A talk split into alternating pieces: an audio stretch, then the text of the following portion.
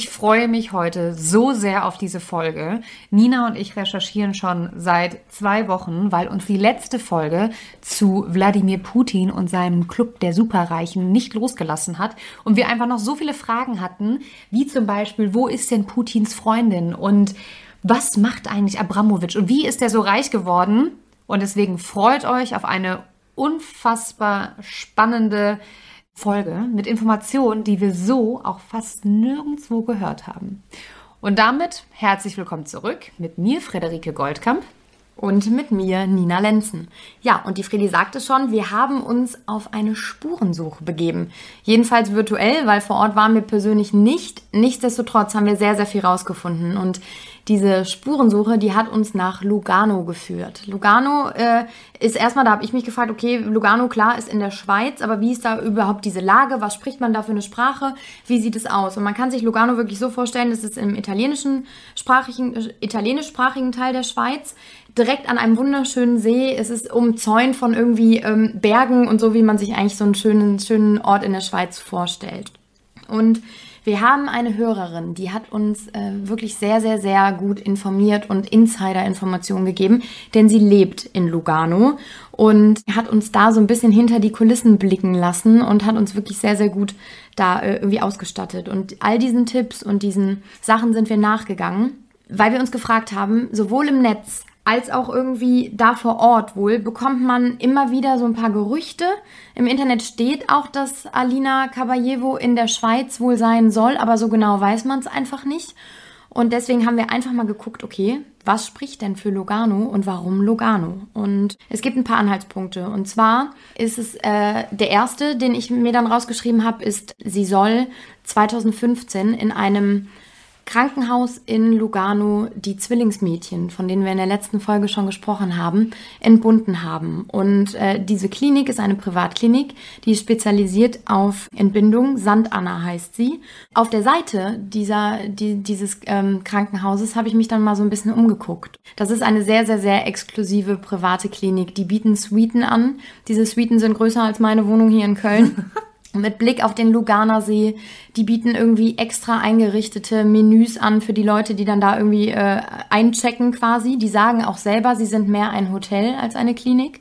Und es gibt einige äh, Berichte von vor Ort, die sind dann entweder auf äh, Italienisch oder auf Französisch. Ich habe da versucht, mich so ein bisschen durchzuwuseln und da steht auch, dass die Russen generell den dritten Platz der Kundschaft einfach belegen. Also die gehen da irgendwie ein und aus und diese Klinik ist darauf spezialisiert, eben äh, Luxus- und VIP-Kunden ganz äh, sensibel zu behandeln. Also da wird nichts nach hm. außen getragen. Die werden wahrscheinlich auch irgendwie äh, unter einen Hinterein durch einen Hintereingang da irgendwie reingefahren und da kriegt man eigentlich überhaupt nichts mit ja, also wenn ihr euch die mal angucken wollt, schaut es, schaut es euch an, es lohnt sich, denn diese, diese Klinik sieht einfach schon so wunderschön aus. Man kann auch eine virtuelle Roomtour machen. Da sieht man dann auch nochmal einzeln, einzeln diese Suiten und diese, diese ganzen Räume da. Und da ist eben das Wort Privatsphäre sehr, sehr groß geschrieben.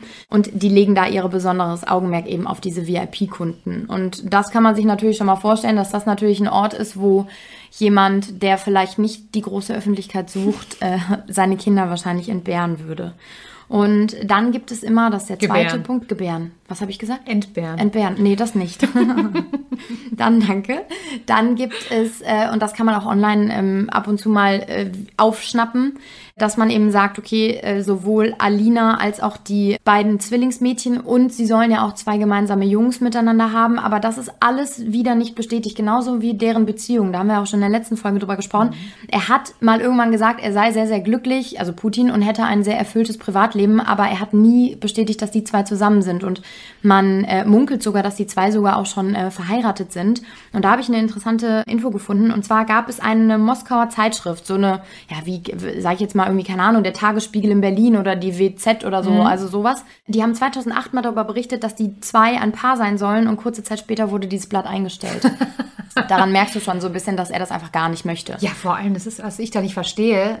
Das heizt ja die Gerüchte eigentlich nur noch mehr an. Ne? Hätte er es einfach stehen gelassen und nicht kommentiert, hätte es sich wahrscheinlich im Sande verlaufen. Aber die Tatsache, dass er halt auch dann direkt das ganze Blatt einstampft, zeigt einfach mal schon wieder. so ein Eingeständnis eigentlich. Ja, ne? total. Ne? Mhm. Finde ich auch.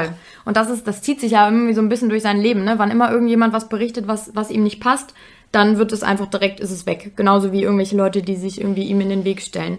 Naja, jedenfalls sollen all diese Kinder und Alina Schweizer Pässe haben.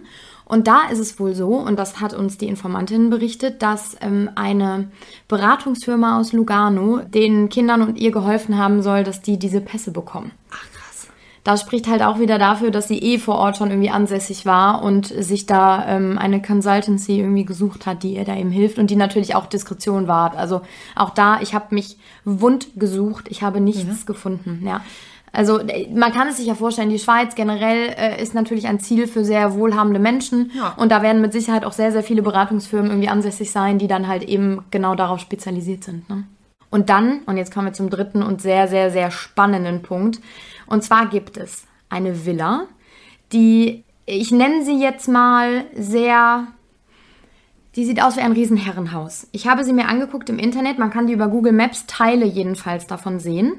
Die ist ähm, etwas südlich vom Stadtzentrum Lugano mit Blick auf den See. Ah, Selbstverständlich. Natürlich, was sonst. Und die sieht ja aus wie so ein griechisches, altes, imposantes Herrenhaus. Also es gibt hohe Zäune, es ist ein Riesenanwesen. Das Grundstück generell ist unfassbar groß. Das sieht so ein bisschen aus wie so ein griechischer Tempel von Aha. außen. Und äh, in Castagnola heißt das. Ich hoffe, ich, ich spreche es richtig aus. Das ist wie auf so einem kleinen Hügel. Weißt du, da geht so eine geschlungene Straße dann eben hoch. Und ich kann mir einfach vorstellen, dass auch in der Nachbarschaft, so sieht es auch bei Google Maps, dass natürlich sehr, sehr viele große Villen sind, dass die erstmal gar nicht so direkt auffällt. Ne?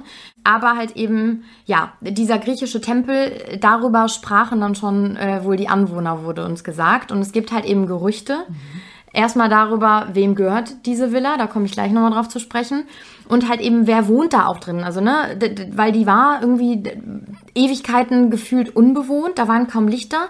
Und dann hörten wir, dass seit geraumer Zeit, seit einigen Wochen da immer wieder Lichter brennen sollen. also da heißt, heißt, es ist jemand da. So, und da war natürlich bei auch den Anwohnern die Vermutung, es könnte Alina sein, weil sie halt eben da jetzt untergebracht wurde von Putin. Und ähm, jetzt ist es so, ganz aktuell, dass diese Villa seit ein paar Tagen doch wieder relativ unbewohnt aussieht. Deswegen, und das kann man jetzt schon mal vorwegnehmen, sind wir natürlich auch nicht sicher, ob es jetzt wirklich eben diese Villa ist, aber es ist gut möglich. Ja, vielleicht ist es ja jetzt wieder unbewohnt, weil es ja dann durch die Presse gegangen ist, dass sie sich eventuell in der Schweiz aufhält. Und es haben sich wahrscheinlich auch andere Journalisten auf diese Spurensuche gemacht. Und das Risiko dann einfach dann doch zu groß ist, dass du sie dann siehst oder etwas entdeckst, weil die müssen ja auch irgendwann meistens verlassen sie ja dann doch irgendwann mal das Haus Eben. oder irgendwelche Nannies verlassen das Haus oder irgendwelche Bodyguards und selbst von denen, wenn die abgelichtet sind, kann man auch häufig irgendwie zurückverfolgen, okay, zu wem gehören die, zu welcher Firma gehören die und dann kommt man von der Firma auf, wer hat die denn äh, beauftragt? Also Ja, oder es ist halt wirklich so ein Hopping quasi von, von ähm, sicherem Ort zu sicherem Ort, wie du schon sagst, bis dann jemand vielleicht aufmerksam werden könnte und dann Ja. kriegt sie wieder einen Standortwechsel, ne? Weil klar, irgendwann musst du da mal raus. Wobei man auch sagen kann, dieses Anwesen scheint so riesig zu sein, dass du wahrscheinlich für Jahre da leben kannst, ohne irgendwie das Anwesen auch zu verlassen. Das Ne? ist ganz schrecklich. Die, also es tut mir auch so leid, die, die, diese arme Frau. Und in der letzten Folge hatte ich mich ja auch mit ihr beschäftigt und da wurde dann mal die ehemalige Trainerin, sie war ja eine rhythmische Sportgymnastin und hatte auch äh, mehrfache Olympiamedaillen gewonnen und ihre Trainerin hat die Zeit wohl mitbekommen, wo die sich in Putin verliebt hat und in seinem Dunstkreis sich aufgehalten hat und hat dann halt gesagt, und von einem Tag auf den anderen war die halt einfach verschwunden. Und ich, was ist das denn für ein Leben? Ich meine, Furchtbar. Putin wird ja nicht bei ihr sein. Nee. Vielleicht sind sie ja verheiratet, aber gar nicht mehr wirklich zusammen. Und jetzt muss sie ihr Leben lang und vor allem gerade jetzt in diesen schwierigen Zeiten ähm, sich da immer so zu verstecken. Also ich finde, das ist wirklich, mir tut sie und vor allem die Kinder Unfassbar leid. richtig, richtig leid, weil die werden auch keine Schule besuchen, sondern wahrscheinlich nur ähm, Privatunterricht bekommen. Ne? Das ist aber ein guter Hinweis, Fredi, da komme ich gleich noch drauf zu sprechen. Und zwar habe ich mich natürlich im nächsten Schritt gefragt, okay, wem gehört diese Villa denn Ja. dann eigentlich? Ne? Also sie wird ja wohl kaum auf Putins Namen oder auf ihren Namen dann irgendwie gelistet sein. Und zwar war es zumindest jetzt die letzten Jahre so, dass, die, ähm, dass dieses Anwesen unter dem Namen eines litauischen Tycoons geführt wurde. So, also das äh, war das, was quasi nach außen hin getragen wurde. Der Name war dann auch erstmal nicht bekannt. Aber auch das kann natürlich wieder, wir erinnern uns an die letzte Folge, an all diese Offshore-Konten, an die Scheinfirmen, an die, an die Konten, die dann irgendwo, weiß ich nicht wo sind, ähm, nur eben nicht zu dem Namen irgendwie Verbindung haben. Das kann natürlich auch einfach wieder so eine Masche sein. Ne? Anwohner sagen, da habe ich auch einen Artikel gefunden, äh, Anwohner sagen, dass bis jetzt keiner so wirklich das Gesicht des, des, ähm, des Gutsherrn, sage ich mal, gesehen hat. Also der scheint sehr, sehr äh, undercover unterwegs zu sein. Und viele vor Ort, jetzt nehme ich eine kleine Sache vorweg, die auf jeden Fall wichtig sein wird, viele vor Ort sagen, es könnte ein sehr äh, mächtiger Oligarch Russland sein, dem diese Villa gehört. So. Und dieser Bauherr wollte auch schon damals nicht erkannt werden, als er das Grundstück gekauft hat. So war es, munkelt man da, ne? Aber wir wissen alle, so Gerüchte, die unter der Nachbarschaft hergehen, die, ja. da ist ja oft was dran. Groß wird der Ort nicht sein Eben. und da wird es auch einen Bäcker geben und einen Blumenladen und die Ganz genau. kriegen meistens dann doch mehr mit, ähm, als man denkt. Als man denkt. Ja. Genau.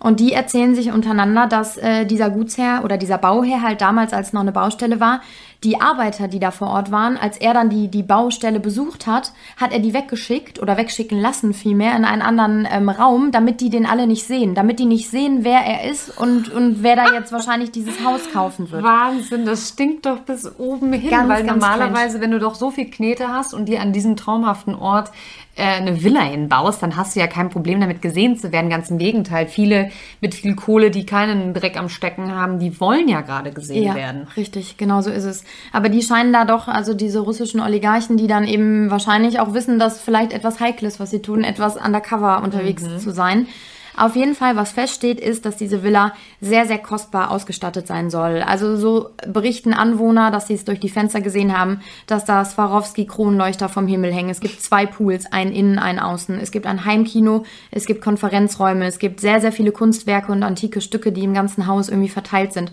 Teure Gemälde und, wichtiger Fakt, da steht des Öfteren ein blauer Bugatti vor der Tür. Und man weiß, dass Abramowitsch ein Fan von blauen Bugattis. Ist das so? Mhm. So, kleiner Tipp schon mal. so. Und dann, jetzt kommen wir nämlich zu dem, was du eben gesagt hast, Fredi, mit der, äh, mit den, der Schulsache äh, von den Kindern. Und zwar habe ich dann mal ein bisschen weiter überlegt und habe gedacht, naja, warum eigentlich Lugano? Weil wenn du irgendwie an die Schweiz denkst, dann denkst du an Zürich oder an Genf, aber irgendwie so Lugano wäre jetzt gar nicht so direkt auf meinem Schirm. Doch, bei mir schon. Ja? Ja. Aber das ist so ein, so ein Ort der Superreichen. Das ist total romantisch da am Kuma See. Wunderbar, ist ja in der Nähe, ist ja in der Nähe vom Kuma See. Ja. Ist es? Lugano, doch, Luzern ist, ja, doch, Lugano ist in der Nähe vom Kuma See. Bin ich mir jetzt relativ sicher. Wir checken das aber gleich nochmal nach. Mhm. Und das ist ein total romantischer, wunder, wunder, wunderschöner Ort. Und auch bekannt dafür, dass da ganz viele Reiche sich äh, niederlassen. Ja, pass auf, und jetzt sage ich dir auch warum. Und vor allem sind es sehr, sehr viele reiche Russen. Es ist nämlich so, ähm, dass sich über Jahrzehnte lang diese, dieser Ort als, ja, als russische Gemeinde irgendwie herauskristallisiert hat, äh, weil dort eine, ähm, die haben eine Schule dort errichtet, irgendwie Vereine gegründet, eine Kirche irgendwie. Russische? Ja. So, und das ist so ein bisschen dieses Interesse kam halt einfach über die letzten Jahre, hat dann immer weiter deutlich zugenommen, weil aber auch viele Unternehmen natürlich dort sind, ähm, die steuern, klar, da müssen wir gar nicht drüber reden, mhm. in der mhm. Schweiz ja überall. Ähm, und so hat es sich irgendwie entwickelt, dass immer mehr Superreiche vor allem dorthin gezogen sind. Das äh, liegt auch natürlich daran, dass da irgendwie die Nähe zu Mailand, das ist ungefähr eine Autostunde entfernt, natürlich luxuriöse Boutiquen und irgendwie so eine Modestadt. Einfach die, dieser, diese Location des Ortes ist natürlich sehr attraktiv. Und ähm, so hat sich das dann über die Jahre entwickelt, dass da russische Supermärkte irgendwie errichtet wurden, dass äh, es sogar eine Zeitschrift, eine örtliche Zeitschrift gibt, die russische Ausgaben herausgibt. Quatsch. Es gibt eine Privatschule für Russen. Äh, die ist auch sehr, sehr, sehr darauf bedacht, dass die Privatsphäre gewahrt wird. Ich sagen, ne? dann kannst du wahrscheinlich Wahnsinn. Ja, also es ist so ein bisschen, ähm, ja, wie, wie so eine kleine russische Gemeinde, die sich da irgendwie gebildet hat. Und das macht es natürlich noch viel, viel attraktiver. Und dann muss man dazu sagen, und da kamen wir nämlich dann zu dem, was ich mich gefragt habe, warum jetzt nicht zum Beispiel Zürich oder Genf oder so, einfach weil es da noch ein Ticken, zumindest über die letzten Jahre, wahrscheinlich wird sich das auch wieder verändert haben, ähm, ein Ticken günstiger war in Sachen Immobilien bauen. Mhm. Also du konntest da, sage ich jetzt mal, eine Villa für 5 Millionen bauen oder kaufen und nicht für 10 Millionen, so wie in Zürich am Züricher See oder so. Ne? Also das ist, ähm, das ist Tatsache. Und äh, so war es auch. Und äh, dass da die meisten Oligarchen irgendwie versucht haben, auf jeden Fall Fuß zu fassen und zum Beispiel auch Roman Abramowitsch. Er hat sich wohl mehrfach irgendwie äh, bemüht, dass er da eine Aufenthaltsbewilligung bekommt und hatte da schon so ein bisschen sein Auge drauf geworfen auf, auf, diese, auf diese kleine Stadt.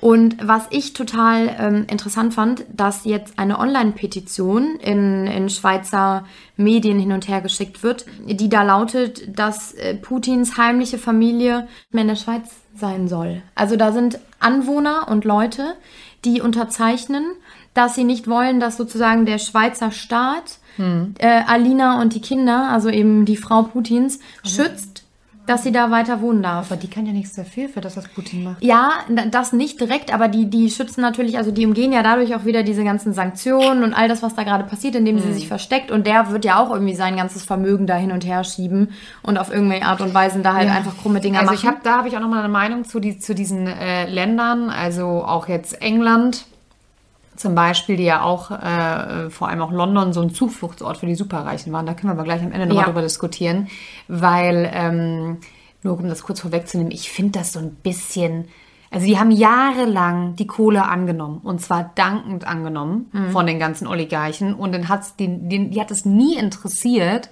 wo das Geld herkommt, mhm.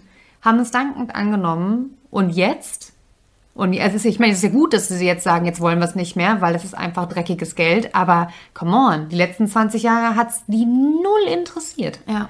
Also nur mal, also das finde ich manchmal, ich ach und jetzt wird Schweiz und England so, ach nee, jetzt müssen sie alle raus. Wo ich mal denke so, Leute, Leute, Leute, die fühlen sich, glaube ich, auch ein bisschen selber ertappt, dass die immer wieder solche Länder Zufluchtsorte sind für so Superreichen mhm. und es ist nie hinterfragen, wo die ganze Kohle herkommt, beziehungsweise ich glaube, es hat die auch einfach nie interessiert. Ja, wahrscheinlich. Ja, klar, da kam natürlich immer gut Geld rein ja. irgendwie dadurch, ne? Keine Frage, dahinter fragt man das irgendwie nicht.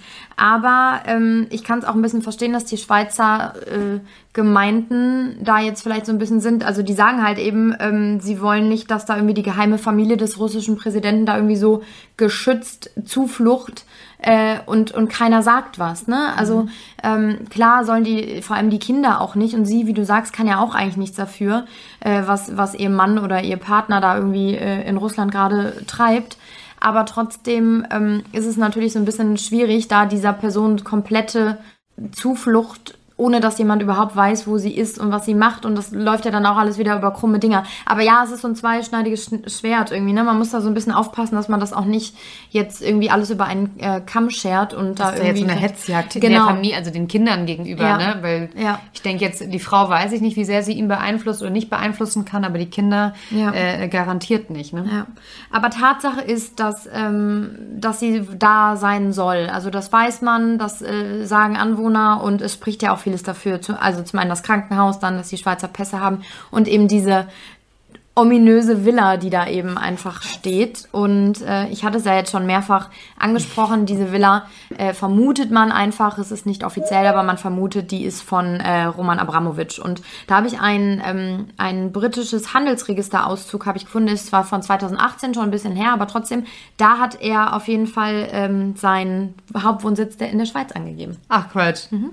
Nina, du alte Spürnase. Mhm. Ähm, man muss dazu sagen, wir haben das diesmal so gemacht, dass die Nina mir das nicht vorher erzählt hat. Also ich sitze hier genauso wie ihr mit einem staunenden, offenen Mund und weiß gar nicht, was ich sagen soll, weil ich das alles so spannend finde. Es ist auch total spannend. Ich bin völlig abgegangen in der Recherche, weil ich die ganze Zeit dachte, okay, ich muss mir diese Villa angucken. Am liebsten würde ich da hinfahren. Ja. Und es ist alles, also es ist so, und selbst wenn, wenn, wenn sie jetzt nicht genau in dieser Villa wohnen, man kann sich einfach dieses Konstrukt so vorstellen, ja. dass sie in irgendeiner dieser teuren, großen, dicken Buden einfach Zuflucht gefunden hat. Und äh, deswegen äh, sind wir jetzt auch so ein bisschen zweiteilig unterwegs, weil wir uns danach im Anschluss gefragt haben, wer ist eigentlich wirklich Roman Abramowitsch, dessen Villa das ja vielleicht sein könnte oder gewesen sein könnte jedenfalls. Ja. Und äh, da wird die Fredi euch und mir auch gleich ein paar sehr interessante Facts nochmal liefern.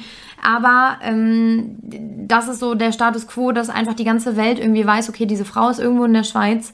Wo genau, weiß man nicht. Aber wir konnten es schon mal so ein bisschen einordnen, dass sie halt in Lugano ist. Und das waren halt einfach die Gründe, die dafür sprechen. Ich finde das super spannend. Ähm, ich habe äh, Bekannte in Lugano. Da habe ich tatsächlich überlegt, die loszuschicken. Und dann hatte ich aber auch so ein bisschen Angst, weil wenn man die ganze Zeit um diese Villa rumschlawinert und stell dir mal vor, das ist die Villa. Ähm, nicht, dass man dann Probleme bekommt. Aber ja, mich äh, kitzelt es auch schon in den Fingern, einfach mal da hinzudüsen. Vielleicht ja. machen wir das nochmal. Ja. Vielleicht fahren wir mal dahin und ähm, gucken uns diese, diese, diese Villa an. Wobei ich sage auch ganz ehrlich, ich habe, glaube ich, in meinem ganzen Leben noch nie so oft, okay, warum hätte ich es auch tun sollen, aber jetzt so die letzten Tage und Wochen habe ich noch nie so oft ähm, Roman Abramowitsch, Wladimir Putin, Alina Kabajewo gegoogelt und ich habe schon Angst, dass das irgendjemand kontrolliert, meine, meine, mein Google-Verhalten. oh Gott, ich passe auf dich auf. Ähm, ja, Roman Abramowitsch ähm, der eine Oligarch, der berühmteste Oligarch, den man kennt, ähm, der auch am besten aussieht, finde ich. Finde ich auch. Ähm, der ja aber angeblich überhaupt nichts mit Putin zu tun haben soll, wie er behauptet, ist am 24. Oktober 1966 in Saratov geboren. Und wie immer schaue ich mir ja gerne auch so ähm, an, wie die groß geworden sind, weil ich finde, das ist total aufschlussreich über den Menschen an sich. Und ähm, die Familie väterlicherseits von Abramowitsch stammt aus Weißrussland und er ist wirklich in super, super armen Verhältnissen aufgewachsen. Abramowitsch verlor seine Mutter nach einer Abtreibung, als er 18 Monate alt war. Oh, und sein Vater verstarb, als er vier Jahre alt war, bei einem äh, Bauunfall. Und er ist aufgewachsen als Waise. Vor allem war er noch total jung, das ja. ist ja furchtbar. Ja, mit vier Jahren war er Waise und dann wurde er aufgenommen von seinem Onkel väterlicherseits. Ähm, manche sagen auch von seiner Oma. Aber, warum man sich einig ist, er verbrachte seine Kindheit und seine Jugend im rauen russischen Klima von Komi im Nordwesten Russlands. Und das ist ähm, in Sibirien und zwar in der Nähe des Nordpolarkreises. Also sehr kalt. es ist richtig kalt.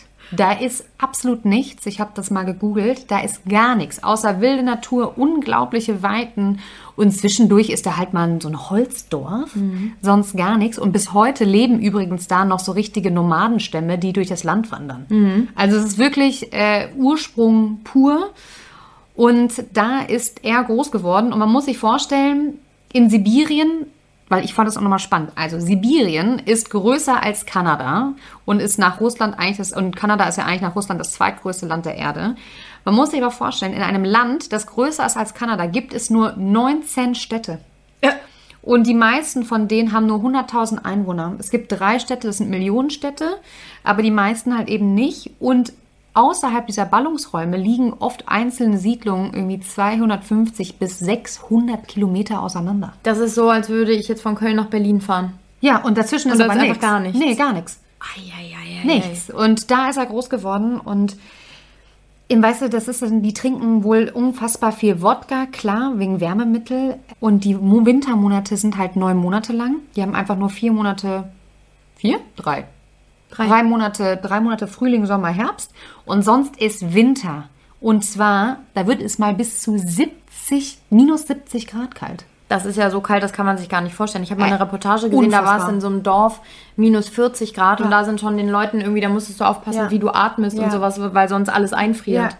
Und so ist er groß geworden. Und ähm, was ich halt so krass finde, ist, in ganz vielen Berichten stand halt einfach nur, dass seine Kindheit äh, in Sibirien sehr traumatisierend war. Aber es wurde nie gesagt, warum sie so traumatisierend war. Aber wenn man sich halt mal vorstellt, irgendwie neun Monate lang in einer Schweineskälte, es ist arschdunkel. Deine beiden Eltern sind voll früh gestorben. Dein, du bist weise, du lebst bei deinem Onkel oder bei deiner Oma. Ähm, aus Langeweile wird halt da viel Wodka getrunken. Das ist nun mal so. In Sibirien kann man sogar Wodka aus dem Wasserhahn zapfen.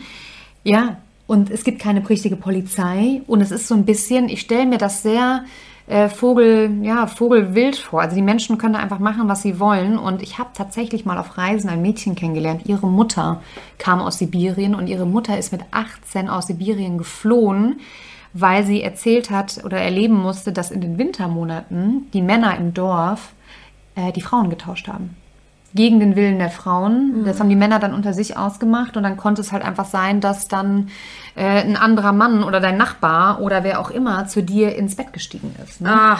Und ich will mir nicht vorstellen, was dann passiert, auch mal mit, mit Kindern, ob die dann irgendwie geschlagen werden oder was auch, weiß ich nicht, in, in dem Rausch. Also er hatte, man kann festhalten, eine sehr, sehr schwierige Kindheit in Sibirien. Mhm. Da, wo Menschen hingeschickt werden, ins Arbeitslager, weil die Russen auch sagen, das sind unsere Gefängnisse, da brauchen wir keine Mauern drumherum machen, weil fliehen kannst du eh nicht. Und ähm, dann habe ich mich aber gefragt, naja gut, okay, aber wie ist denn dieser kleine Waisenjunge aus Sibirien ein Oligarch geworden? Wie konnte, wie hat er es geschafft, zu einer der reichsten Menschen der Welt zu werden? Na, kontrastreicher geht es ja eigentlich Ja, ist total kaum, verrückt, ne? Ja. Und ähm, Abramowitsch verdiente sein erstes Geld mit dem Verkauf von Plastikpuppen an einem Marktstand, nachdem er irgendwie in den 1980er Jahren zwei Hochschulen abgebrochen hatte. Und laut seiner Biografie, es gibt nämlich eine, die ist dann vor ein paar Jahren erschienen, ähm, beschäftigt er immer noch eine Frau in seinem Unternehmen, die damals mit ihm zusammengearbeitet hat. Und die hat er wohl mitgenommen aus Sibirien. Und nachdem er dann, der war dann auch in der sowjetischen Armee. Und da hat er auch so eine, seine erste Frau kennengelernt. Und der hat zu der Hochzeit damals 2000 Rubel geschenkt bekommen. Und damit konnte er dann seine Produktpalette erweitern und fing dann an, Deos und Parfums zu verkaufen. Und sein erster Schritt in Richtung wirklich großes Geld verdienen fiel in der Zeit der Perestroika.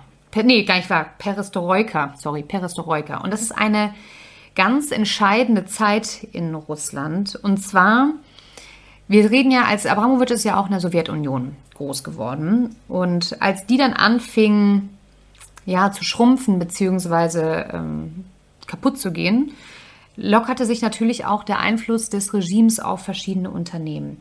Und so als dann zum Beispiel das, das kommunistische System zusammengebrochen ist, sind diese ganzen ähm, Staatsunternehmen auf den Markt gekommen und Menschen konnten diese ähm, Unternehmen für kleinstes Geld kaufen.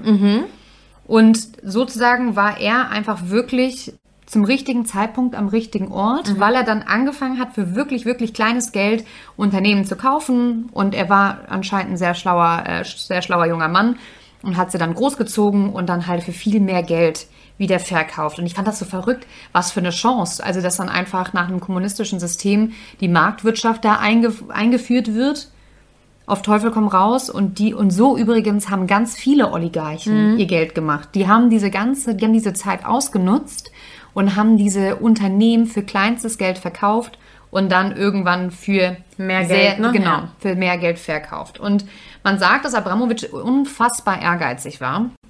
Er hatte nämlich immer das Ziel, ähm, zu den reichsten Männern der Welt zu gehören und das bevor er 40 wird. Und ähm, das erste Mal, dass er so ein bisschen, nicht unbedingt die Schlagzeilen gekommen ist, aber dass er so auffällig wurde, war 1992, da war er 25. Er hatte da nämlich angeblich mit gefälschten Dokumenten 55 Tankwagen mit Dieseln verkauft. Ähm, die Anklage wurde aber irgendwann fallen gelassen. Warum, weiß man auch nie. Und zu diesem Vorfall sagte er sogar 2011, ich habe niemals Dokumente gefälscht, keiner der mir nahestehenden Person hat jemals ein Dokument gefälscht. Er fügte aber auch hinzu, wenn die Rückdatierung von Dokumenten etwas ist, das nicht sehr ethisch ist, dann könnte man uns vielleicht vor, das, das vielleicht doch vorwerfen. Aber diese Praxis gab es in Russland und sicher haben wir das auch getan. In diesem Fall sagen wir, dass bestimmte Dokumente zwei Tage früher unterzeichnet wurden oder halt auch eben nicht. Also sprich, er gibt es einfach zu. Er Ja. hat damals Dokumente gefälscht und konnte somit diese 55 Tankwagen mit Diesel für ultra viel Geld verkaufen. Aber das da dann also er entmauserte sich immer mehr zu jemandem, der halt äh, schon Geld hat, aber kein Einfluss und vor allem auch ja, er war gehörte halt immer noch nicht zu den reichsten Menschen der Welt. Und jetzt wird es nämlich richtig spannend, weil irgendwann weiß man ja, dass er ähm, sich mit Boris Berezowski zusammentat. Der hat damals die nationale Autohandelsfirma Lada geleitet und er war auch ein guter Freund vom Präsident Boris Jelzin. Und gemeinsam haben die beiden ja den Ölkonzern Sip Sipneft, Sipneft, ich hoffe, ich spreche es richtig aus, ähm, gekauft und dann für sehr, sehr, sehr, sehr, sehr viel Geld verkauft. Und dieser Verkauf, ähm, ihr müsst euch vorstellen, die haben das gekauft für 250 Millionen und verkauft für 13 Milliarden und das innerhalb von zehn Jahren. Ähm, und man sagt, dass das so der Startschuss war für Abramowitsch. Da wurde er schlagartig Reich. reich. Aber er Richtig war, vor- er war reich, ja. vorher schon reich durch ähm, seine Machenschaften, als er war dann wahrscheinlich irgendein Händler, hat irgendwie für Öl Ölkonzerne gearbeitet. Aber mit dem Coup wurde er halt Milliardär. Und dann aber dann irgendwie, das wird dann auch in der Presse mal so erzählt, so ja, und dann war der halt reich. Und dann habe ich mir aber gedacht, so wie kann das denn sein? So, was ist denn da äh, gelaufen? Und es ist, und ich werde das jetzt mal aufdröseln, weil dieses, dieser Verkauf von Sipneft ist einfach ein Paradebeispiel von Korruption. Und wir hatten ja auch in der letzten Ja. Folge viel über Korruption gesprochen und uns überlegt, okay, wie läuft das denn eigentlich alles genau ab? Und so lief diese Korruption ab. Ihr müsst euch vorstellen, ähm, die, der, dem Staat in der Sowjetunion gehörten zahlreiche Ölraffinerien in Sibirien. Und Abramowitsch hatte dann irgendwann, ähm, als die Sowjetunion nicht mehr existierte, die folgende Idee. Er wollte die Regierung überzeugen, die verschiedenen Ölraffinerien zusammenzutun und dann als eine riesige Firma an Mann zu bringen und zu verkaufen. Und zwar an ihn, weil das war ja der Zeitpunkt, wo der Staat diese Unternehmen, das, das war ja nicht mehr verstaatlicht, sondern an die freie Marktwirtschaft. Und er wollte sagen, alles klar, ich kaufe dann diese riesige Ölfirma und der Verkaufspreis wäre vorher natürlich auch abgesprochen. Und damit halt jeder was daran äh, gewinnt. Und dann habe ich mir halt schon gedacht, so da denkt man sich, das kann doch nicht sein Ernst sein, so etwas vorzuschlagen, vor allem, dass der Preis vorher abgesprochen ist und damit tatsächlich durchkommt. Tat er aber. Zu diesem Zeitpunkt hatte er aber nur ein Problem. Er war nämlich ein absoluter Niemand. Er war einfach nur ein erfolgreicher Ölhändler, aber halt nichts Besonderes. Und er brauchte Unterstützung, um seinen Plan umzusetzen. Und er brauchte vor allem politischen Einfluss. Also machte er sich den Boris Berezowski zum Freund, der diese Lader verkauft hat und der übrigens dadurch ähm, Russlands erster Oligarch wurde. Und dadurch hatte Berezowski unfassbar viel Einfluss im Kreml. Und diesen Einfluss brauchte Abramowitsch, um seinen Plan durchzubringen. So, also Berezowski hat gesagt, alles klar, ich finde den Plan super geil. Wir machen das mit dieser Ölfirma, da werden wir beide reich. Und damit diese Regierung der Zusammenlegung und dem Verkauf aber zustimmt, mussten sie aber einen hochrangigen Politiker schmieren. Also hat Berezowski gesagt, alles klar, hat sich einen rausgesucht, einen Politiker, und hat dann zu Abramowitsch gesagt, du hast das Geld dafür, wir schmieren den mit 10 Millionen Dollar. Und dann winkt er das Ganze durch. Und tatsächlich ist das genauso abgelaufen. Ein BBC-Reporter hat den Politiker nämlich getroffen, den sie geschmiert haben. Und er war damals Jelzins rechte Hand. Jelzin, wir erinnern uns, war der Präsident vor Putin. Und er gibt zu, dass Abramowitsch und Berezowski zu ihm gekommen sind und ihm von dem Deal erzählt haben und dann gefragt haben, okay, wie viel Prozent willst du denn am Ende haben, damit wir das Ganze ähm, über die Bühne kriegen. Und bis heute weiß man halt nicht, wo diese 10 Millionen abgeblieben sind. Aber Fakt ist, der Plan hat funktioniert. Der Kreml hat den Plänen zugestimmt und hat alle Ölraffinerien unter einen Hut gebracht, unter einen riesigen Ölkonzern, der Sipneft heißt. So, und jetzt hatten die ja den ersten Schritt getan. Sie hatten dieses riesige Unternehmen. Und dann musste das natürlich verkauft werden. Und solche Unternehmen werden dann ähm, bei so einer Art Auktion, heißt das, verkauft. Da gibt es dann mehrere Bieter, die dann halt sagen, wir bieten so und so viel für das Unternehmen. Problem war natürlich nur, beziehungsweise die haben das natürlich so schlau gemacht, es gab keine anderen Bieter. Die wurden einfach alle ausgeschlossen. Es gab keine Bieter, es gab einen vorarrangierten Deal, beziehungsweise eine Summe. Und es konnte halt nur einer bieten, und zwar Abramowitsch. Und deswegen hat er es ja auch bekommen. Und das ist halt einfach Korruption at its best. Dass du das vorher alles absprichst, sagst, okay, wir machen jetzt hier eine offizielle Auktion, weil die müssen wir ja machen. Aber wir wissen schon ganz genau, für wie viel Geld wir das verkaufen. Und da macht auch kein anderer mit. Das ist alles nur Schein, das Ding gehört dir. Und das fand ich schon so erschreckend. Und dann habe ich mich aber gefragt, okay, weil dieses Sipnift, des, äh, der Ölkonzern, und ich hoffe, ich spreche es aus, im Notfall spreche ich es jetzt die ganze Zeit falsch aus, ähm, hat ja dann doch mehrere Millionen Dollar gekostet. Und jetzt geht's richtig los. Das Geld, mit dem Abramowitsch Sipniv kaufte, war geliehen und zwar von der russischen Regierung. Vor der Auktion hat einer der Politiker, die geschmiert wurden, 130 Millionen Dollar auf eine Bank gepackt. Das Geld war aber Steuergelder, russische Steuergelder, weil der Politiker ist ja auch nicht so reich. Das heißt, und Abramowitsch hatte Zugang auf dieses Bankkonto. Es war nur für ihn und mit diesem Geld konnte er die Firma kaufen. Das ist so absurd. Also haben die tatsächlich die russischen Steuerzahler beklaut. Die haben das ganze Steuergeld dahin gepackt. Abramowitsch hat gesagt, okay, alles klar, konnte dann sagen, ich habe die 130 Millionen und ähm, konnte die Firma kaufen, was natürlich absolut absurd ist. Am Ende ging die Firma für 250 Millionen über den Tisch, was für einen Öl- Ölkonzern übrigens echt ein Schnapper ist, weil der eigentliche Wert waren 3 Milliarden. Das heißt, er hat einfach mal mit diesem Deal 2,5 Milliarden gespart, hat sich also einen übelsten Schnapper gemacht mit seinem engen Kreis.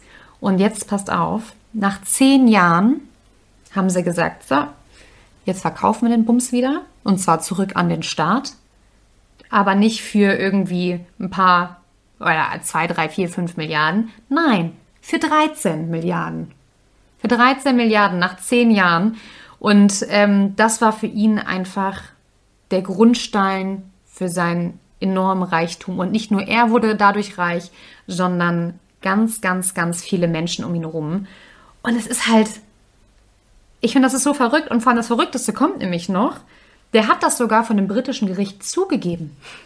Der hat das zugegeben. Also irgendwie 2012 gab es, gab es dann, oder 2011 in England, ähm, einen Fall, dass da irgendwelche Dokumente aufgetaucht sind, äh, wo halt geschrieben wird, wie das alles abgegangen ist, warum Abramowitsch so reich ist, wie er, rei so reich ist, wie er ist. Und er gibt es auch noch zu und es passiert nichts. Das ist doch völlig krank. Hä, da denkst du doch so, what the fuck? England hat wohl scheinbar gesagt, ah, okay, Bleib ja. lieber hier. Ja, okay, ja, schön, dass Sie es zugegeben haben, Abramowitsch, aber äh, bleiben Sie doch bitte mit Ihrem Geld hier bei uns Wollte im ich Land. sagen. Und das ist der Punkt. Wahrscheinlich bleiben sie hier, äh, weil sie sind sehr wohlhabend und können uns noch ein bisschen weiter hier fördern. Ja. Und was ich dann auch noch erfahren habe, ein Großteil von Abramowitschs Reichtum, das hat er natürlich, das liegt ja nicht alles auf einer Bank rum und auch nicht auf irgendwelchen anderen Banken, die investieren das ja. Ja, und in was hat er den größten Teil investiert? In eine Londoner Börse.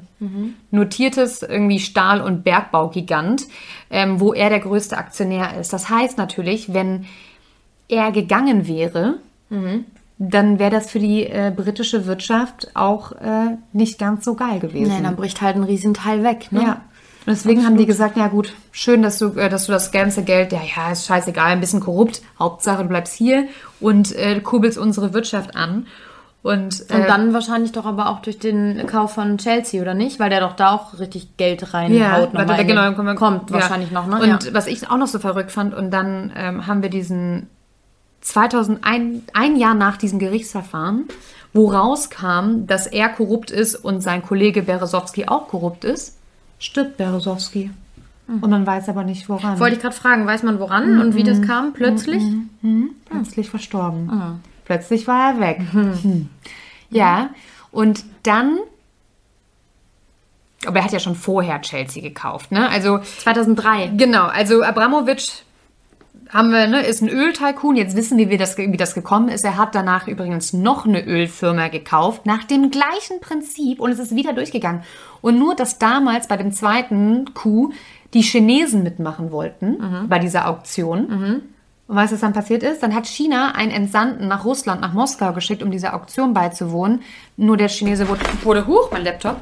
Nur der Chinese wurde leider am Flughafen entführt. Uh, es ist, es ist so absurd.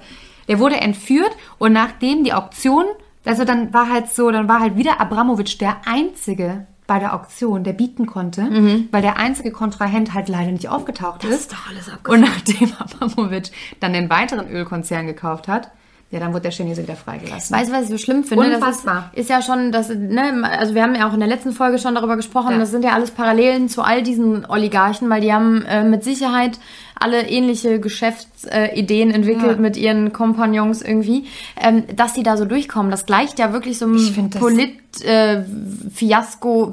ist ein richtiger Thriller. Ja, genau. Das Wort habe ich gesucht. Halt so, Ja. Ich finde das so krass, wie Ja. die dann äh, geschmiert werden und dann kommen und dann tun wir uns zusammen und scheiß auf das Volk. Wir nehmen auch noch das Geld vom Volk, weil Fakt ist ja, hätte Abramowitsch die drei Milliarden an die russische Regierung gezahlt für den Ölkonzern, wäre das natürlich auch wirklich gut gewesen für die Menschen in Russland. Stattdessen haben die halt nur 250 Millionen bekommen. Also das ist echt So, und dann ist er ja wirklich bekannt geworden, ähm, nachdem er, beziehungsweise der Brite kennt ihn ja oder wir kennen ihn, seitdem er 2003 den Fußballverein in Chelsea kaufte. Und man, es gibt zwei Theorien, warum er den gekauft hat, den Verein. Mhm. Theorie Nummer eins ist, er wollte eine Lebensversicherung haben. Weil er wollte damit in die Öffentlichkeit treten, damit sowas wie bei Berezowski ihm nicht passieren kann. Man weiß nämlich ja nicht, warum ist er verschwunden. Hat er vielleicht Putin verärgert? Weiß man nicht. Und die eine Theorie ist, dass Abramowitsch sich absichern wollte, damit Er mein- sozusagen dann öffentlich und überall bekannt und er ist ja, dann und er nicht einfach verschwinden genau, kann. Und weil alle- jeder würde sich fragen, wo, Wo ist der ist der? Besitzer von FC Chelsea, ne? Genau. Ja. Das ist die eine Theorie. Die andere Theorie ist aber, dass ähm, Putin ihn gedrängt hat, Chelsea zu Das kaufen. habe ich auch schon mal gehört. Ähm, einfach damit die Russen in der Welt ein besseres ähm, Standing haben, Standing ne? haben. Genau, einfach aus Imagezwecken. so ein Vorzeigerusse quasi, Genau. ne? Der ist woanders und Genau. irgendwie, man, man hat ja dann immer so ein, so ein Bild vor Augen, wenn man an den Russen, also so, ne, ich denke Ja. dann an so, ein- es ist ganz klischeehaft, aber ich denke an wirklich ähm, Eiseskälte, die laufen dann alle mit so einer Mütze rum und trinken Ja, irgendwie Wodka. in Wodka, genau. Ja. Und Abramowitsch ist ja eben genau das komplette Gegenteil, ne? Er Genau. ist ein sehr, sehr äh, adretter Mann, der sehr wohlhabend ist und der zieht dann nach London und baut da irgendwelche Sachen mit auf. Ist auch mal sehr sympathisch, Genau. total Fan da, hatte immer Ja. die Schals an und hat auch mal seine Kinder mit dabei gehabt und so. Und was für tatsächlich Theorie Nummer zwei spricht, also dass er Chelsea im Sinne von Putin gekauft hat, ist, die beiden sind doch sehr eng. Close, ne? Mhm. Ja, und zwar soll Abramowitsch, bevor Putin Präsident geworden ist, soll er mit dem ganzen Parlament und den ganzen, mit dem ganzen Kreml und den ganzen Politikern gesprochen haben und soll äh, Putin bei Jelzin, bei dem Vorgänger, empfohlen haben. Äh, kurz zur Erinnerung, Jelzin ist ja dann ganz plötzlich abgetreten als Präsident, weil da gab es ja auch so mehrere Korruptionsverfahren gegen ihn und dann war plötzlich Putin an der Macht. Und Abramowitsch soll ihm dahin geholfen haben. Und Abramowitsch soll der Moneymaker von Putin sein. Er ist ja der Haupt, der Hauptgeldfluss, sage ich jetzt mal. Und es gibt auch Stimmen, die sagen, dass ja nicht nur Putin immer die Hälfte von allem einheimst, was der macht, sondern dass Abramowitsch sogar das Privatvermögen von Putin, ähm, wie heißt das? Hier, äh, ich jetzt bescheuert. Wenn man das Was möchtest nicht, du orga nicht organisiert, sondern der kümmert sich darum. Der verwaltet Der das. verwaltet das. Ja. Vielen Dank, Frau Sehr Lenzen. Genau, er verwaltet auch das Privatvermögen von Putin. Und ich finde, das ist alles so. Also mir es ist heute ein alles aus dem Gesicht gefallen. Ne? Also ja, du erkennt, man erkennt so richtig rote Fäden dazwischen, so wie wir das auch in einem Insta-Post mal äh, versucht haben aufzuzeigen, dass nicht nur Putin die einzelnen Oligarchen irgendwie kennt und in der Vergangenheit schon irgendwie mit denen in Verbindung gebracht werden kann, sondern auch all die Oligarchen Alle. kennen sich untereinander. Also die hängen alle in einem System, in einem verknüpften Konstrukt irgendwie. Und das Schlimme ist, dass natürlich auch da keiner so wirklich reden will. Also die, Ja, die dann, auch? ne, weil du stehst ja sofort auf der Abschlussliste, Abschlussliste, wenn du da irgendwas Ja, und die wollen ja sagst, auch ne? Alle ihre, ihre Kohle behalten. Das ist halt, ich finde das ja so interessant. Ich meine, Putin kam auch aus dem Nichts. Mhm. Putin hatte auch nichts. So, Abramowitsch hatte auch nichts. Ich kann mir vorstellen, dass es noch mehr Oligarchen gibt, die sich das alles selber aufgebaut haben. Ne? Und ich meine, Self-Made Milliardär ist natürlich auch eigentlich nicht zu schaffen, ohne, Ja. Ohne zu schmieren, ohne irgendwelche solche Deals ähm, zu machen. Und ich glaube, das passiert noch so viel häufiger, als wir uns das vorstellen können. Vielleicht nicht in dem großen Stil, aber auch im kleinen Stil. Und ich glaube, auch deswegen hängen die so alle zusammen. Ich glaube, die haben alle eine ähnliche Mentalität. Und ich habe da heute mit meinem Freund auch drüber gesprochen, wo ich dachte so, warum sind die denn so, so, so, ja, so eiskalt auch, ne? So, so korrupt. Wie können die auch das, das, das russische Volk so bescheißen und die Steuergelder nehmen? Und er meinte, naja, aber wenn du halt wirklich gar nichts hattest und dir das alles selber mühselig erarbeitet und du kommst wirklich aus dem sibirischen Loch und schaffst es dann irgendwann auf der größten Yacht, die es dieser Welt gibt, in, in der Sonne zu chillen. Ich glaube, das macht was mit einem. Und ich glaube, du, du, ich glaube, du bist immer noch im Inneren immer noch dieses kleine, kalte Kind aus Sibirien. Und ich glaube, du willst einfach so sehr nie wieder dahin. dahin. Mhm.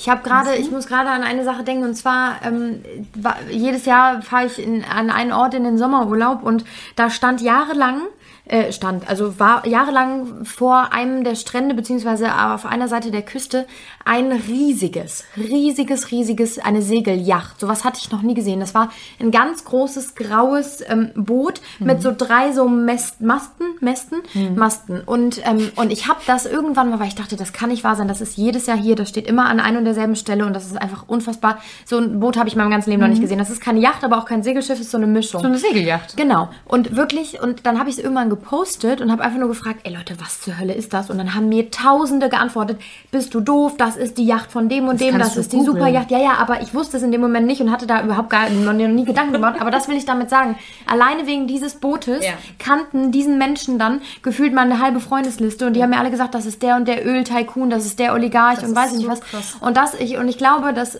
irgendwann und genauso wie wir ja versucht haben in der letzten Folge schon irgendwie Putin so ein bisschen zu verstehen oder zu mhm. analysieren, ich glaube, dass du dann irgendwann so eine Art Größenwahn halt natürlich bekommst, dass du es von so klein auf und so so so aus so einer schlechten Situation in so eine vermeintlich sehr sehr gute Situation mhm. geschafft hast, dass du gar nicht mehr die Zusammenhänge und all das, was um dich herum passiert, verstehst. Nee, ja, das kann sein. Ich musste gerade daran denken, ähm, wegen, wegen Chelsea. Ich habe einen Bekannten, der hat für Chelsea gespielt. Und zwar in der Zeit tatsächlich, der hat bei Chelsea gespielt von 2000 bis 2005 und 2003 kam ja dann Abramovic mhm. und ähm, der war auch ähm, bei Markus Lanz und hat bei Markus Lanz gesprochen über die Zeit. Alleine, ich hatte das, er hat es mir nicht persönlich erzählt, sondern bei Markus Lanz und deswegen kann, würde ich es gerne auch erzählen, weil er halt dann beschreibt, wie das halt damals war, als auch als Fußballer. Ja, dann kommt auf einmal der Big Boss von Chelsea, aber wie der halt ankommt, mit was für einer Wagenkolonne, mit was für Security und du denkst halt so, okay, krass, das, der ist richtig, richtig wichtig und dann wurde er halt auch von Markus Lanz gefragt, so, ja, aber hast du dich denn nie gefragt, wo das ganze Geld herkommt, ja? Das, wo das ganze Geld jetzt auch herkommt für Chelsea? Und er meinte einfach, ne. Tatsächlich, das hast du dir als Spieler nicht gedacht. Ich guck mal, jetzt mal, lass uns mal von uns Normalos ausgehen. Wir ja. haben uns ja die ganzen letzten Jahre, seitdem man irgendwie äh, aktiver vielleicht über so Sachen nachdenkt, habe ich mich auch nie gefragt, okay, das, also ich habe mich, klar, ist mir klar, dass die Oligarchen ultra viel Kohle haben, aber ich habe nie, so wie jetzt, aktiv wirklich ja, da drin rumgewühlt und mir gedacht, woher haben die es wirklich? Es hat mich einfach nicht interessiert. Ich dachte immer, die hätten irgendwie, die würden und tatsächlich so eine private Bohrinsel hätten die dann irgendwie, ja, und da pumpen die das ganze Öl so.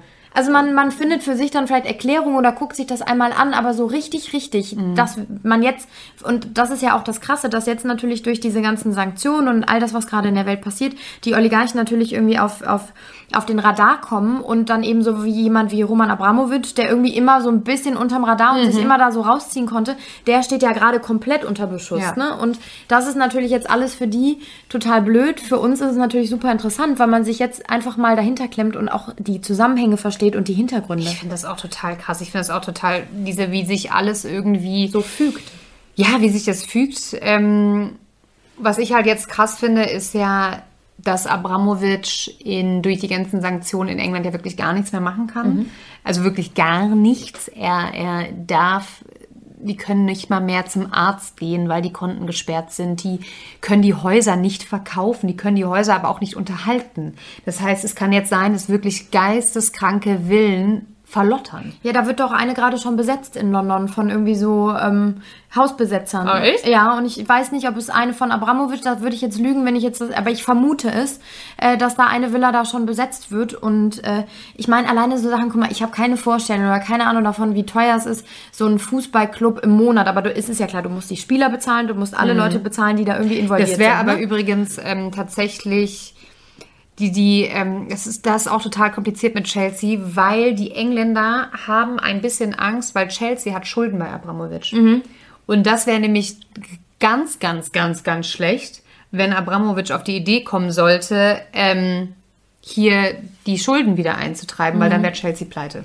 Ja. Also das ist auch nochmal ähm, für Versuch, für, äh, Versuch, sag ich, so ein bisschen so ein Thema für sich. Ähm, und da können wir euch auch gerne mal was zu verlinken. Da möchte ich mich gerade nicht zu weit aus dem Fenster lehnen, was gerade die Probleme von Chelsea sind. Aber es ist nicht, nicht so easy, ne? unspannend. Ne? Nee. Ja. Und es ist jetzt auch wieder ein Dokument aufgetaucht in dieser ganzen Sanktionssache, ähm, dass er halt wirklich Abramowitsch mit Wladimir Putin ähm, in Verbindung steht und tatsächlich irgendwie eine öffentliche Verbindung zu korrupten Aktivitäten und Praktiken hat und halt auch das Geld verwalten soll und deswegen die Briten dem jetzt wirklich den Hahn komplett zudrehen. Das ist schon echt verrückt irgendwie, ne? Ja, ich finde das auch krass.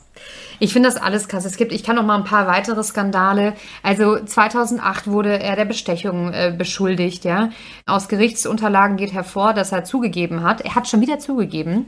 Wie oft er eigentlich noch ja, was der gibt alles und dann zu, passiert nichts? dass er zugegeben hat, Milliardenbeträge für politische Gefälligkeiten und Schutzgebühren für Anteile an Russlands Öl- und Alumi- Aluminiumvorkommen gezahlt zu haben. Also er gibt es einfach zu. Außerdem würde, wurde in der Schweiz behauptet, dass er über eine frühere Firma Verbindung zu einem milliardenschweren Darlehen des äh, IWF hatte. Und dieses Darlehen diente wohl als Schmiergeldkasse. Und ähm, im Jahr 2005 kündigt die Europäische Bank für Wiederaufbau und Entwicklung an, ihn auf 9 Millionen Pfund zu verklagen. Aber er sagte, das Darlehen sei bereits gezahlt worden. Also es passieren so viele Sachen. Er hat irgendwie jetzt auch was in, die, ähm, in Israel am Start. Da gibt es eine Siedlerorganisation, die mit ihm in Verbindung gebracht wird. Da hat er wohl rund 74 Millionen Pfund gespendet. Die spenden das ja nicht einfach, weil ich habe mir am Anfang gedacht, so ja, wo ist denn das Problem, wenn der seine Millionen halt spendet in eine Siedlerorganisation, ist doch eigentlich voll schön. Aber das Problem ist ganz oft, dass diese wohltätigen Zwecke, das einfach nur Schein ist und dass sie das alles auf ein Konto packen, um dann da irgendwelchen Steuern und zu entgehen, um dann auch Kapital da liegen zu haben und ähm, wahrscheinlich weniger Zinsen oder was auch immer zahlen müssen. Ja, du kriegst ja natürlich auch so, also so genau weiß ich auch nicht, weil ich mich mit diesen ganzen finanziellen und irgendwie Steuern und so auch nicht auskenne, aber es ist ja immer steuerliche Vorteile, wenn du irgendwie spendest und so. Ne? Also das genau. hängt ja alles zusammen. So, irgendwie. und 74 Millionen ist natürlich auch echt ein Brett. Und Ja. genau, jetzt fällt mir wieder ein, was ich sagen wollte zu Chelsea. Das war halt auch ein Schnapper für den, ne? Mhm. Der hat Chelsea für was, 200 irgendwas Millionen gekauft? Das ist nichts. Für so einen Fußballverein, ja. Das war für den Fußballverein war das riesig und es ist so viel Geld und Abramovic für ihn war das einfach nur, ich glaube wirklich, Peanuts. ich glaube, das war für ihn komplett Image aufpolieren. Na klar. Ich glaube, Ja. vielleicht war es eine Mischung aus beiden. Ich, einfach. Ich könnte mir auch vorstellen, dass dieses, ähm, gut, er war dann in, in, gut, in guten Kreisen irgendwie und bei Ja. den Politikern schon vernetzt und man kannte ihn da zumindest, aber international man beziehungsweise größer wusste keiner von ihm. Und dann mit, natürlich mit so einem Kauf kommst du natürlich auf die, auf die Bildschirmfläche und jeder kennt dich plötzlich. Also ich meine, guck, alleine, dass wir jetzt, wo wir in letzte Folge schon irgendwie die Oligarchen angeschnitten haben, dass wir jetzt nochmal explizit über ihn sprechen, heißt ja eigentlich schon, dass er so der bekannteste, größte Oligarch ist, den Russland zu bieten hat. Ja, der jetzt in Russland sein soll. Wir, wir sagen mal das Datum dazu. Wir nehmen gerade auf am 17.03. Also Stand vom 17.03. Ähm, ist er in Russland und soll sich ja mit Putin getroffen haben. Das war nämlich auch ganz spannend in den letzten Tagen, wo ja ganz viele Artikel, wo es ganz viele Artikel gab, wo sich denn jetzt Abramowitsch aufhält, dass er gerade auf der Flucht ist und dann ist er ja immer irgendwie äh, in Flughäfen aufgetaucht, dann ist er ja in, Gesehen in, worden, ne? gesehen in Israel und in der Türkei. Und jetzt ist er in Russland, weil sie nämlich auch über die Türkei nach Russland fliegen müssen. Mhm. Und wer ist auch in Russland? War War Schröder. Schröder. Ja, mit dem soll er sich ja auch getroffen haben, ne? Das ähm, vermutet man zumindest. Aber es ist auf jeden Fall irgendwie auffällig, dass er jetzt gerade da irgendwie unterwegs ist. Also scheinbar wird er da irgendwie gerade Gespräche führen. Ich weiß halt nicht, wurde er zurückbeordert von Putin? So nach dem Motto, hier Junge, komm mal wieder ran. Ähm, weil weil denen wird ja auch häufig, die kriegen ja auch ein Problem, wenn sie nicht ähm, hier Patriotismus zeigen. Ja, der ne? klar, natürlich. Putin äh, ordert die alle Ja, zurück weil gerade. der musste nämlich auch tatsächlich nach, äh, nachdem er Chelsea gekauft hat, fanden das die Russen gar nicht geil, musste er auch einen russischen Verein kaufen. Das musste er mal überlegen. Um äh, Patriotisti- Pat Patriot, Patriotismus, mhm. Patriotismus ähm, Zu zeigen, zu zeigen für, sein, für sein Vaterland. Wa- Was ich so crazy finde, weil da, das finde ich auch persönlich total interessant, nicht nur jetzt, weil wir über, in dem Podcast drüber reden, ist auch dieses, okay, äh, Putin zitiert sie scheinbar irgendwie alle jetzt gerade wieder zurück in seinen Dunstkreis, aber auf der anderen Seite, ich meine, denen bleibt ja auch mehr oder weniger keine andere Wahl, weil die überall, die können nichts mehr machen, die können keine Geschäfte mehr führen, deswegen, und das hatten wir ja auch in der letzten Folge, glaube ich, schon einmal kurz angesprochen zumindest, ähm, dass die jetzt alle wieder in die Sicherheit zurück wollen zu Putin, so ein bisschen so nach dem Motto, beschütz mich bitte und sorg dafür, dass ich irgendwie hier noch einigermaßen einigermaßen leben kann. Und ähm, deswegen weiß man gerade gar nicht so genau, ist es jetzt wirklich, wurde er zurückgeordert oder hat er Will sich er selber, zurück? genau, will er zurück, weil er keine andere Wahl auch hat? Ich finde das, aber auch bei ihm, er hatte ja auch ähm, mehrere Frauen, Ex-Frauen, drei Stück, äh, fünf oder sieben Kinder. Hat der nicht jetzt, soll der nicht jetzt so eine ultra junge Geliebte haben? Ja, so eine Ballerina. Ja. Und zwar 25 oder so ja, hab ich ja, gelesen. Di Diana Vishneva ist seine gerade Geliebte, eine berühmte Ballerina, eine russische Ballerina. Er ist, wie gesagt, dreimal verheiratet gewesen. Seine Scheidungen wurden immer teurer und ich musste ein bisschen lachen. Also seine letzte Scheidung war jetzt 90 Millionen. Davor die Frau hat 30 Millionen bekommen und jetzt passt auf. Ich habe euch doch erzählt von Olga, die erste Frau, ne? Ja. Die ihn unterstützt hat ganz am Anfang in Sibirien. Die hat gar nichts bekommen, weil die haben sich scheiden lassen, als er noch nicht reich Wollte ich gerade sagen, da hatte er ja wahrscheinlich noch Und nichts, die ne? lebt immer noch in Sibirien mit dem ersten Kind. Die hat ein Kind zusammen und die leben immer noch in ärmlichen Verhältnissen, wo ich mir denke, du Arschloch, Das ist echt assi. willst mich verarschen? Ja. Jetzt hol die doch da raus. Ja. Ja. Aber und jetzt hat er eine 25-jährige Ballerina. Und da habe ich mich auch gefragt, habe ich mir heute viele Gedanken darüber gemacht, unter der Dusche tatsächlich. Du weißt doch als Frau, wenn du mit einem jemanden zusammen bist wie Abramovic, da musst du ja wirklich aktiv la la la la la machen, um nicht zu checken, Was abgeht. Was abgeht, wo die Kohle herkommt, die Nähe zu Putin, das kriegst du ja alles Oder mit. du weißt es und es ist dir einfach total egal, weil du einfach nur von dem Resultat dieser Taten profitierst. Ja, weil du, die sind ja eh nie länger als zehn Jahre zusammen. Ja, und überleg mal, du hast, also jetzt sage ich jetzt mal, von für die wahrscheinlich, für mich wäre das das absolute Horrorleben, aber die müssen da ja irgendwann geil, irgendwas geil finden. Äh, Jetset von hier nach da, irgendwo auf einer Yacht irgendwo rumliegen, shoppen gehen, in den teuersten Häuser. Restaurants, die schönsten Häuser. Das musst du ja mögen. Und dann ist es dir, glaube ich, wenn du auf sowas so richtig abfährst, ist dir auch kackegal, woher das Geld ich kommt. finde das so krass. Ja. Hast du verstanden, was das mit der Korruption da Ja. mit, mit Putin? Ja. Hab, äh, nicht mit Putin, mit Abramovic Ja. habe ich das gut erklärt. Das hast du sehr gut erklärt. Es waren Sehr gut. viele Zahlen. Viele Zahlen. viele Zahlen, aber ich finde, um, um ihn mal so zu verstehen und, und jetzt kann man sich halt auch wirklich vorstellen, um auch den, den, den, diesen Kreis wieder zu schließen mit dem, was über das wir am Anfang gesprochen haben, dass diese Villa in Lugano einfach, wo keiner weiß von den Anwohnern, wem die gehört, man kann es sich halt wirklich vorstellen, Klar. dass es seine Villa ist, die er einfach nur da irgendwie hat, um die zu haben und dass, dass da Leute irgendwie aus seinem Umfeld dann vielleicht auch Zufluchtsort äh, finden. Die wissen ja, man weiß ja auch gar nicht zum Beispiel, wie viele Immobilien der hat. Man weiß, dass er den teuersten Privatjet wohl der Welt hat, dass er zwei Superjachten hat, ähm, dass er Helis hat, dass seine, also das, der hat einfach alles. Und wir haben doch auch in der letzten Folge schon darüber gesprochen, dass er sowohl den portugiesischen als auch den israelischen Ja. Passport zum Beispiel hat, wobei jetzt Portugal gerade prüft, ne, ob das überhaupt ähm, alles mit rechten Dingen zugegangen ist, weil so eine Staatsbürgerschaft kriegst du ja nicht einfach. Also Nee. da muss er irgendwas Komisches wahrscheinlich gemacht haben. Voll. Aber Tatsache ist ja, wenn du ähm, diese ganzen ähm, Staatsbürgerschaften hast, da wirst du da ja auch Immobilien haben. Klar, man weiß nicht, wie viele Immobilien der Mann hat. Und vor allem, ich meine, der kann ja seine ganzen ähm, Milliarden, kannst du ja nicht auf dem Konto, du hast die ja nicht auf dem Konto liegen. Es Ja. gibt ja auch superreiche Menschen, die gar nichts auf dem Konto haben, ne? die eigentlich hoch, hoch, hoch verschuldet sind auf ihrem Konto, ähm, aber einfach so viele Wertanlagen haben, die sie dann im Notfall verscherbeln können. Ich finde, das ist unfassbar. Mir sind tatsächlich jetzt in den letzten Wochen, wo wir uns mit diesem Thema auseinandergesetzt haben, mir ist irgendwie auf einmal sehe ich die Welt mit ganz Ja. neuen Augen und ich muss sagen, Markus Lanz hat wirklich scheiß Fragen gestellt. Also der war wirklich nicht vorbereitet. Wo ich, wo ich mir dachte, wie das konnte, wieso wusstest du das nicht? Und da war ich ein bisschen stolz, dass äh, wir mehr wussten als Markus Lanz. Just by the way. und dann habe ich, ähm, wenn die jetzt zusammengesessen haben, ne, Putin, Abramowitsch und Schröder, ich glaube ja, dass die Putin so krass den Arsch aufgerissen haben, entschuldigt meine Sprache, weil das kann ja nicht in deren Sinne sein mit dem Krieg. Und ich glaube, die reißen dem nicht nur den Arsch auf, weil wirklich das furchtbar ist und, und Menschen sterben. Ich glaube, die reißen dem Arsch auf, weil die sagen nochmal, unsere ganze Kohle. Was ist denn mit dir? Der, der, der, der bringt ja alles in Gefahr. Aber auf einmal interessiert sich jeder für die scheiß Oligarchen. Auf einmal kommen die nicht mehr in die Länder rein. Auf einmal können die keine Geschäfte mehr Kann- machen. kann- Das, stimmt, aber wir wissen auch jetzt von dem, was wir, worüber wir so gesprochen haben und was jetzt auch immer mehr in die Öffentlichkeit gerät, dass ja alle, die sich jemals in den Weg irgendwie gestellt haben, auf einmal weg waren, krank waren, abgetreten sind. Ja. Also die sind auf jeden Fall auf irgendeine Art und Weise verschwunden. Und ich weiß nicht, ob, ähm, ob, ob die sich das trauen, sag ich mal. Ob die sich da wirklich vor den setzen und sagen, sag mal, hast du sie noch alle? Was machst du hier? Weil dann wendest du dich ja automatisch gegen ihn Hast und gegen recht. seine Taten. Hast recht. Da, deswegen weiß ich, es ist wahrscheinlich, ja, es ist total gruselig. Und was ich da irgendwie im stillen Kämmerlein abspielen muss, ich, ich habe keine Ahnung. Ihr müsst euch mal überlegen, Russland ist eine, eines, das größte Land der Welt und irgendwo schon eine Weltmacht.